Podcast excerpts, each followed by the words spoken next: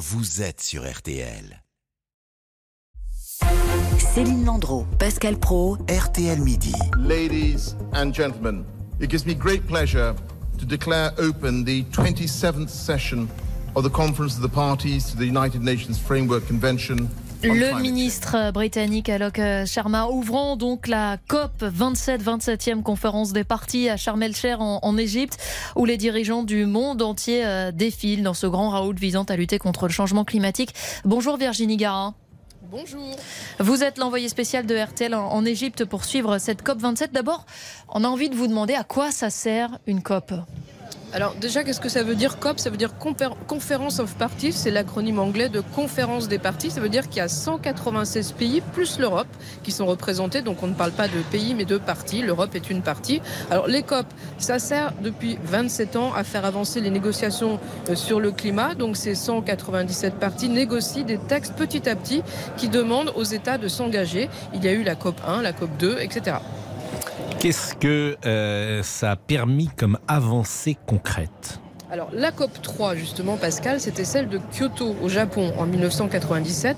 Elle a été très concrète parce qu'il y a 37 pays industrialisés qui ont signé un texte et grâce à ça ils ont réduit de plus de 20% leurs émissions en 20 ans. Donc on peut critiquer, alors les États-Unis et le Canada n'y étaient pas, mais ça a obligé les États à faire chez eux des lois pour moins polluer. En France par exemple, les industries, les, les cimentiers se sont vus infliger des quotas de pollution à ne pas dépasser ou alors ils devaient payer des pénalités. Et puis autre texte important évidemment, celui de l'accord de Paris, euh, car il a engagé là tout le monde, y compris les pays du Sud, qui eux aussi doivent réduire euh, leurs émissions avec l'objectif de limiter la hausse de la température à 1,5 degré. Est-ce que ce qui est décidé est contraignant, Virginie? Est-ce que c'est aussi euh, engageant qu'un traité international, par exemple? Eh ben, pas du tout. C'est bien le reproche que font les, les ONG ici. Ce sont uniquement des, des promesses, des objectifs. Mais en fait, ça montre une direction et tout le monde ne va pas à la même vitesse, mais au moins ça fait parler du sujet euh, une fois par an. Et puis, c'est assez fabuleux les COP. Quand vous êtes ici, il y a 30 000 personnes qui viennent de tous les pays du monde, qui sont souvent d'ailleurs habillés avec leur, leur costume traditionnel. Donc vous croisez euh, des Saoudiens en djellaba blanche qui croisent des, dames avec des des, fleurs dans les cheveux qui représentent les îles. Euh, c'est un peu un concentré d'humanité. Tout le monde se parle ici.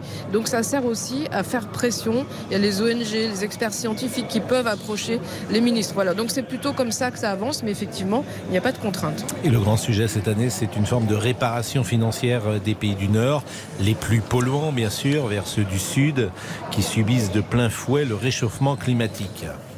Oui, alors c'est une COP en Afrique, c'est un symbole. hein. L'Égypte qui la préside en a fait le sujet central parce que ce sont les pays riches qui sont responsables euh, historiquement de, l'état actuel de la planète. Ce sont eux qui ont pollué et ce sont les pauvres qui en subissent les pires conséquences.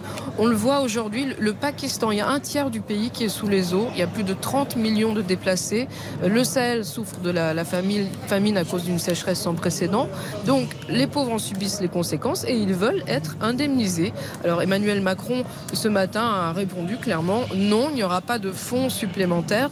On consacre déjà suffisamment d'argent pour les aider euh, à s'adapter. Il y a aujourd'hui il y a 83 milliards d'euros par an pour les aider à, faire des centrales solaires, par exemple. Euh, mais devrait être annoncé tout à l'heure un système quand même d'assurance pour les pays euh, touchés par les catastrophes. Ce serait l'annonce du jour.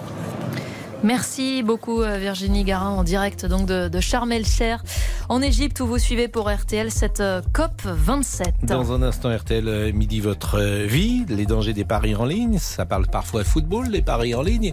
Et Eric Silvestro, on sait déjà que le PSG ne rencontrera pas Manchester City. Ah bon, c'est déjà qui va jouer le PSG Ah Et ce sera le Bayern Munich, figurez- figurez-vous, pour le Paris Saint-Germain. Ils avaient réussi à éviter City et le Real Madrid, mais le PSG a été tiré en dernier Ah oui. euh, dans la phase des deuxièmes de groupe. Et comme l'Inter était tombé sur Porto, qui était le dernier adversaire encore disponible, Ouais. eh bien pour le Paris Saint-Germain, ce sera le Bayern Munich. Il y avait Et une petite un blague. souvenir, ah hein. non, ça va être une catastrophe même, ça va être très rude. Mais euh, il y avait une petite blague qui circulait que le PSG euh, faisait des économies d'énergie parce que ça arrêtait en huitième ou en quart de finale de Ligue des Champions régulièrement. Oui, quatre fois sur, six- sur les six Voilà, dernières saisons. ça, ça, c'était sur les réseaux sociaux. Ça sera pas facile face au Bayern Munich. Il est 12h19. Euh, la pause à tout de suite. Céline Landreau, Pascal Pro. RTL Midi.